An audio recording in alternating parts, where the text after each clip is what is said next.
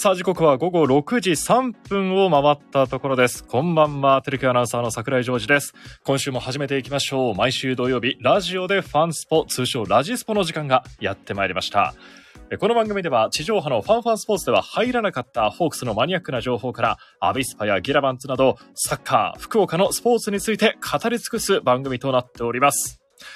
この時間もですね、福岡市博多区住吉のテレキューから生配信でお届けしております。えー今日は日中は午前11時30分からファンファンスポーツ地上波での放送がありまして、えーその後はですね、先ほどテレキューのニュースを私伝えておりました。夕方5時55時25分から、えー5分間という短い枠のニュース、定時ニュースを担当していまして、それを終えまして、まあ、スタジオがね、ニューススタジオは3階にあるんですけども、まあ、そこから2階の、えースポーツ、アナウンス、報道のフロアに戻ってきて、まだネクタイをつけたまま、ちょっとね、ネクタイ外しますかね。いろいろバタバタと準備して、えー生配信をさせていただいております。あの、今日の地上波の方のファンファンスポーツでは、コン散歩。ね、またやってまいりましたね。コンさん、そして今回は角野さんも一緒に宮崎の方に行かれていまして、まあ、お二人が宮崎に行くことができたんですけど、私はちょっと宮崎に行くことが叶わず、リモートでのえー今回はインタビュー栗原選手にさせていただきました。復活、そしてね、副キャプテンとしての大事なシーズンを迎える前にお話をいろいろ聞かせていただきました。うん、やっぱり栗原選手ね、本人は体大きくないって言うんですけど、見た目としては、やっぱりこう大きくなったな、肩周り、腕周りだったり、ね、あの、周期練習、ペイペイドームの練習に合流した時はね、な、謎のタンクトップ姿といいますか、あの服、売られてるんですかね？栗原選手の新聞の一面にも出てましたけども、あの謎のキャミソ、男性のキャミソールのような、そんな、えー珍しい姿で登場しましてね、非常にパンプアップした姿を見せてくれました。まあ、体脂肪の方がちょっと減ったんですよという話だったり、まあ、あとは脂肪を落として、まあ、削るところを削って、一方で増えるところを増やしてと。いうようなトレーニングをトレーナーの方と二人三脚で作り上げたボディだということですんで、えーそこから放たれる打球がどんな感じになるのかなというのが楽しみになりました。ね、あのー栗原選手も福井県の出身ですけども、あのー福井県出身といえばね、オリックスの吉田正尚選手がいらっしゃいます。あのね、ジャパンの、侍ジャパンの方でも一緒になったりして、親交がお二方あるようなんですけども、まあそんな吉田正尚選手のような長打も打てて、率も残せる最強バッター。ね。ですから、来シーズンはこのままいくと、ダンベル応援がね、ペイペイドームでも始まるんじゃないですか、みたいなことをね、えーちょっと冗談半分で、栗原選手に聞いてみたら、いや、ちょっとそれもあるかもしれません。狙ってます。みたいな感じのニュアンスでは話してはいましたんで、ね、前人未到の境地、たどり着く男の名は、りょうや、りょうやという日がね、えー、来るかもしれません。勝手に思っております。あ、コメントいただいております。ビブラードさん、こんばんは。あメッセージいただいてありがとうございます。この土曜日の午後6時半。どうですか？皆さんも夕食の準備だったり、あとは何か今日は福岡天気がいいですからね、出かけていらっしゃる方も多いかもしれませんね。あのー先ほどニュースでもお伝えしましたけども、大堀公園で今日ワンヘルスのあのーマラソン大会、陸上大会がありましてね、大迫傑選手が福岡にいらっしゃっていたと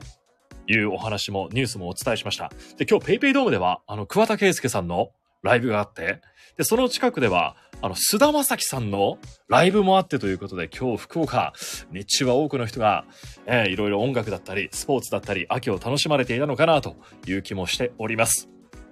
で、今日一つ注目したいのは、このオフシーズンのホークスの補強についてです。ね。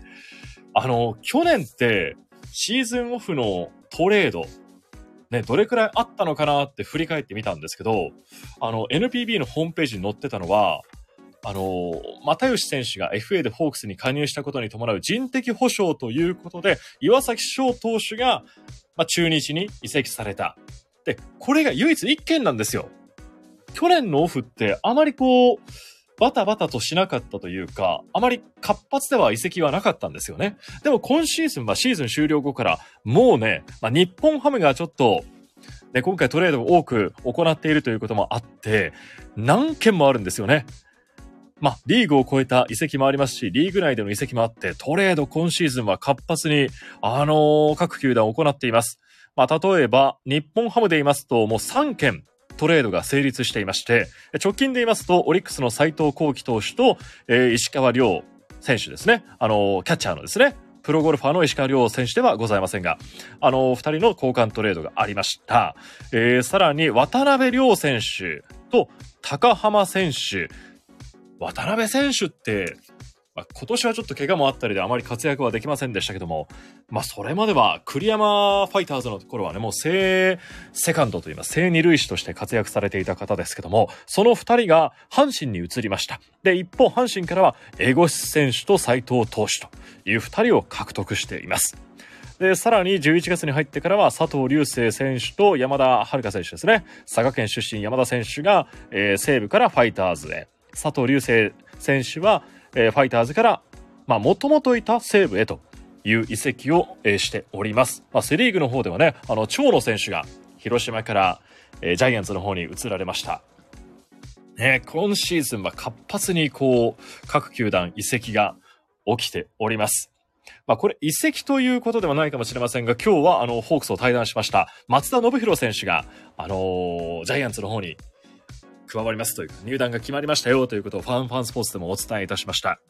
ねえ。ですから結構積極的に動いてますよね。あ、鳥越ユニさんもこんばんは。あ、メッセージありがとうございます。で、いろいろ今トレードがあったり、FA もあるじゃないですか。ねえ。FA の方を見てみますと、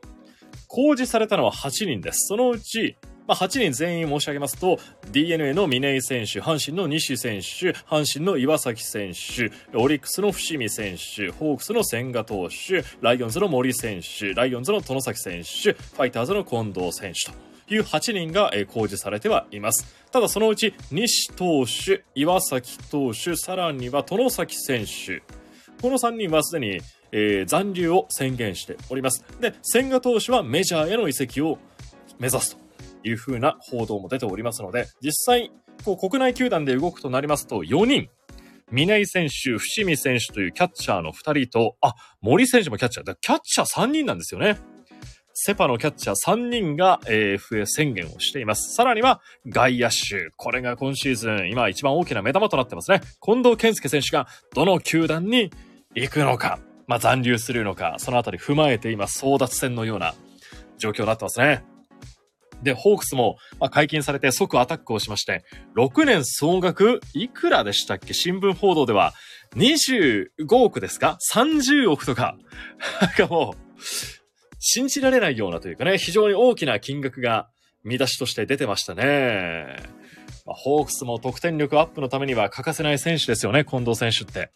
あの、障害打率見てみたんですけども、近藤選手、3990打席立ちまして、打率3割0分7厘、出塁率は4割1分3厘ということで、まあ、非常な、うーん、9回切ってのヒットメーカーといいますかね、好打者ですよね。侍ジャパンの今メンバーの一人でもありますが、ですから、柳田選手が障害打率が現在3割1分5厘。ですから、柳田選手と、まあ、ほぼ遜色ないぐらい、塁に出る人、よく打つ人という打率面ではなっています。ですから、うん同じぐらい障害打率見てみたらですね、同じぐらい3割0分7厘あたりって、どの選手がいるのかなって見てみたら、古くはミスター長嶋茂雄さん。で、ファイターズで言えば、鉄仮面の愛称がついていました、小笠原道弘さん。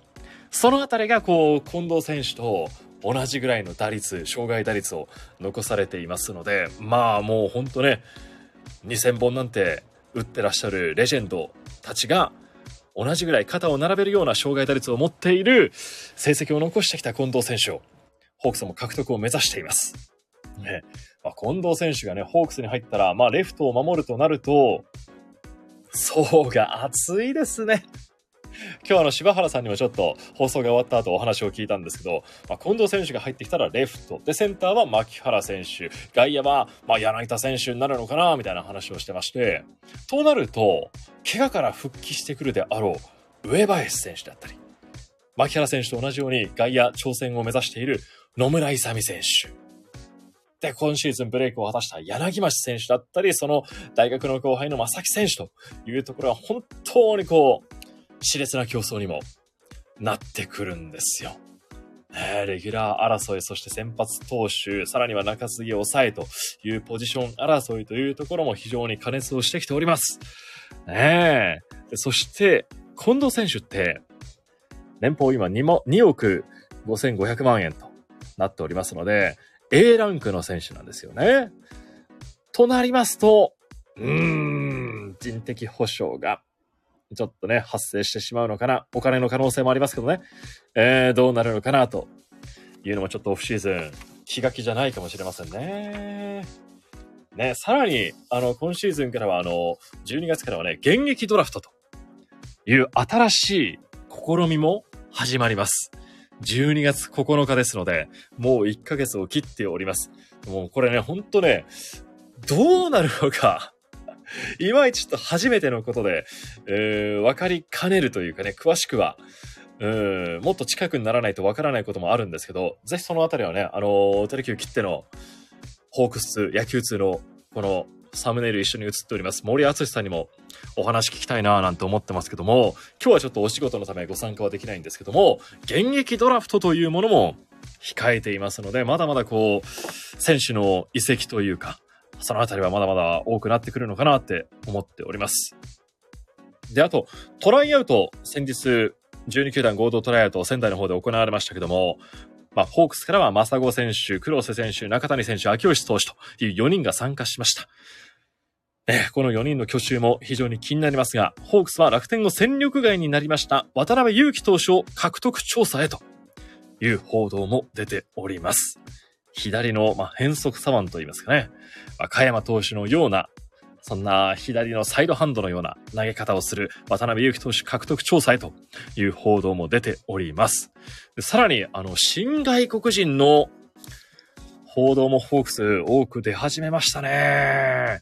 ちょっとこれまだ流動的な部分もあるのかもしれませんが、秋季キャンプ、宮崎で行われているキャンプの方には、アメリカの独立リーグ2冠のホーキンス選手が参加しまして、杉山投手、さらには甲斐野投手と実戦形式の対戦もしました。杉山投手からは4安打を放ったと。いうことです。で、甲斐野投手から快音は聞かれませんでしたが、まあ、ヒット性はゼロとはなりましたけども、惜しいあたりは結構打っていたなっていうような、そんな印象もあります。三振がちょっと多いのがどうかなと思いますけども、まあ、藤本監督としては日本の野球にこう馴染んでいけるんじゃないかなということを話していましたので、このホーキン選手が加わるかもしれない。で、さらにさらにもう一人狙っている新外国人、今日新聞の報道にも出ていました。ウィリアム・ウィリアンズ・アストゥディーヨ内野手。えアメリカ大リーグマーリンズでプレーしていまして、シーズン終了後 FA となっていたアストゥディーヨ内野手、ベネズエラ出身の選手を獲得するんじゃないかという報道が出ております。ねえ。あのー、ピッチャー以外8つのポジションをできると。で、キャッチャーとしてもプレーしているという選手なんですよね。アメリカでもキャッチャーでもプレーしていたという、そんな実績のある選手が、ホークスが今獲得を目指しているという報道もありました。で、こうなりますと、今シーズンまでプレーしていたデスパイネ選手、さらにはグラシアル選手。このキューバ勢2人、キューバコンビがどうなってしまうのかというのが、ちょっと寂しくもなりますよね。で新聞の書き方としては、デスパイネ選手、さらにはグラシアル選手のキューバコンビは今季限りで対談することが決定的となった。決定的ですからね。決定ではありません。ね、このニュアンスがね、決定的ですから、まだどうなるか、可能性としては残っているんだろうなということですけども、決定的と濃厚っていうのは、どっちが上なんでしょうね。ニュアンスとしては、濃厚よりも決定的っていう方が可能性が高いっていう、そんなニュアンスにも取れますけども、ちょっとこのあたりは、まだ不透明な状況。まあ、チームの若返り、まあ、外国人選手での若返りということもあるかもしれませんけどもね、愛された2人、本当に練習熱心なグラシアル選手、鋼の体を持っておりました。そしてデスパイネ選手も、どんな時も全力プレーで、ね、チームを鼓舞してくれましたし、あの、足上げパフォーマンスだったり、あのー、クライマックスシリーズファイナルステージの第4戦では、一時は同点となる起死回生の同点ツーラン。ねえ、左中間スタンドに払ってくれました。和美さんと慶三さんと一緒に実況したのが、うん、何か懐かしくも感じてしまいますけどもね、ちょっとしんみりもしてしまいますけども、まあ、そのあたりどうなっていくのか、まだまだオフは見ていかなきゃいけないな、という状況にはなっています。あと他には、阪神を退団したガンケル投手の獲得にも乗り出していると。ですからもうね、3年ぶりの V 奪還、2年連続ちょっと V を逃したと。日本一も逃してしまったと。いうことで、ちょっと大きな今シーズン、このオフはいろんな補強が出てくるんじゃないかなというところになってきました。あとは、FA で言いますと、峰井選手ですよね。峰井選手、DNA から FA を宣言しまして、ホークスが獲得を目指しているということも報じられています。ね。まあ、峰井選手といえば、もうご存知の通り、沖縄小学高校、アジア大学、もうね、東山直投手の相棒といいますかね。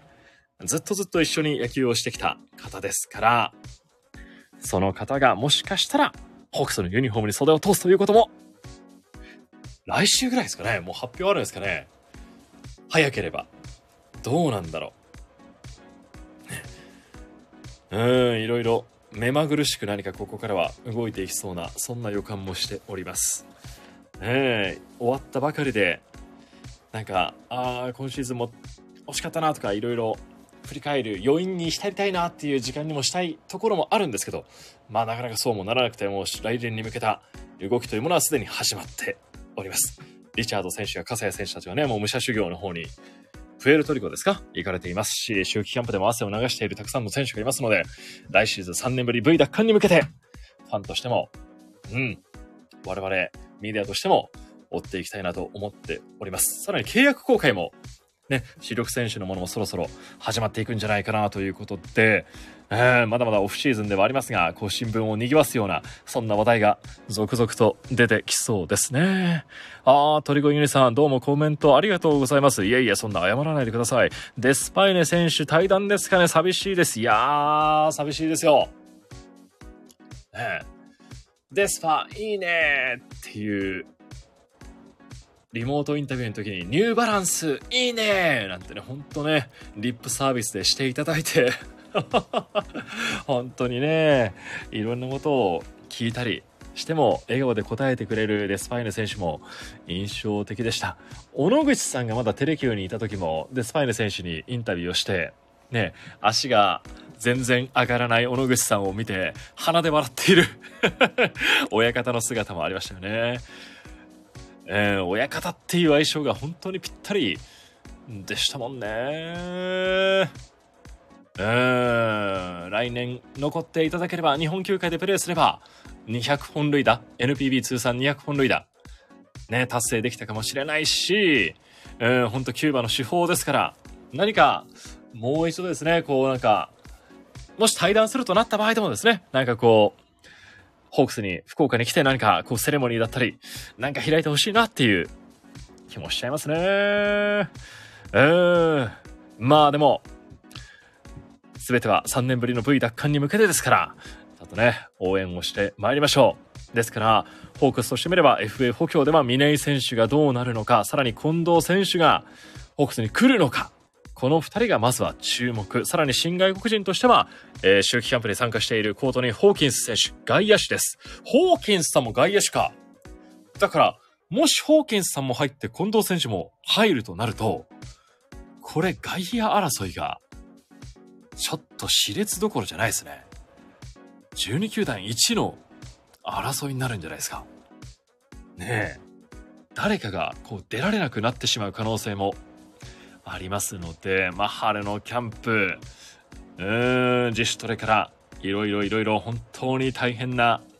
出場機会を目指した争いというのは始まっていきそうですね。まあ、あと栗原選手がこうサードに回りましたけども、サードの方にも、ね、周東選手だったり、野村勇選手もサードの可能性ありますよね。野村大樹選手もいますし、増田修選手だったり、まあ、増田選手は外野も挑戦されてますけども、あと外野では谷川原選手。ね、先日結婚を発表した谷川原選手も外野の一角を目指していますので、筑後ホークスの皆さんもいますので、いや、本当にレギュラーが白紙。栗原選手自身もこう、ね、筑後ホークスの存在が非常になんだろうな、こう危機感じゃないですけども、下からの突き上げにね、負けてられないというか、うかうかしてられないというようなことも話してましたんで、うん、レギュラーが白紙と藤本監督も話していましたけども、はあ、目が離せませんね。はい。ちょっと最後はまとまりがなくなってきましたけども、まあ、この新外国人選手、さらには、戦力外になった選手の獲得もあるかもしれないホークス、FA 選手もどうなるか、来週もっとぐっと大きな動きがあるかもしれません。また千賀投手がね、メジャーのどの球団に行くのかというのも非常に楽しみです。どんな契約勝ち取るんでしょうかね。何十億円夢のなんか100億円とか、そんなこともあるんでしょうが、まだまだ、えー、オフシーズンも楽しむホークスです。プロ野球からまだまだ目が離せません。